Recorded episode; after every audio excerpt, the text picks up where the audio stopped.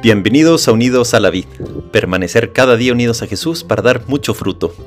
Lunes de la tercera semana de Adviento, 18 de diciembre de 2023.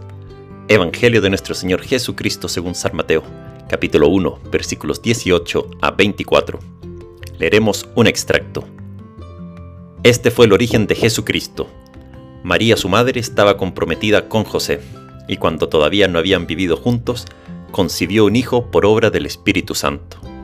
José, su esposo, que era un hombre justo y no quería denunciarla públicamente, resolvió abandonarla en secreto. Mientras pensaba en esto, el ángel del Señor se le apareció en sueños y le dijo, José, hijo de David, no temas recibir a María tu esposa, porque lo que ha sido engendrado en ella proviene del Espíritu Santo. Ella dará a luz un hijo, a quien pondrás el nombre de Jesús, porque él salvará a su pueblo de todos sus pecados.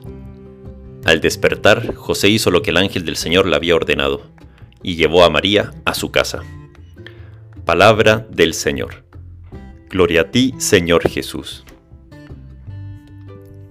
Ya queda justo una semana para el cumpleaños de Jesús. Este adviento como que va muy rápido, pero eso es bueno, porque se acerca la gran noticia que anuncian los ángeles nos nacerá un Salvador, Jesús el Señor. Hoy la liturgia nos presenta la figura del querido José, San José. De camino a Belén nos encontramos a este increíble hombre José, hombre justo que sabe darle a Dios lo que es de él y a los hombres lo de los hombres. La Biblia, este pasaje que acabamos de leer, nos define a José como un hombre justo. Tanto era su amor a María que él no quiso denunciarla al saber que había quedado esperando un hijo, sino que decidió abandonarla en secreto para que no le pase nada a ella ni a su hijo. Cuánto amor hacia María, cuidándola, queriéndola, incluso en momentos duros, tristes. José tuvo un gran corazón, y de camino con él a Belén, la iglesia quiere que le pidamos a Dios que nos dé un corazón como el de él un amor sin reservas, sin odios, sin venganzas, sino que buscando en todo momento el plan de Dios, buscando en todo momento escucharla a Él y mantenernos unidos a la vida. José, nos dice este pasaje, tuvo la gran misión de darle el nombre a Jesús. Es gran importancia dar el nombre a una persona.